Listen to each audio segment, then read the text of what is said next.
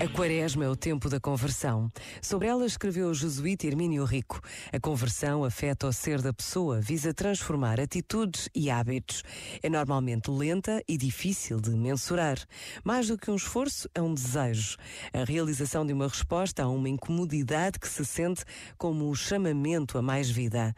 Parte de uma consciência de fragilidade que busca e se dispõe a receber ajuda. Por isso, exige um exercício de verdade, um honesto ir ao fundo do que somos e daquilo que precisamos mudar.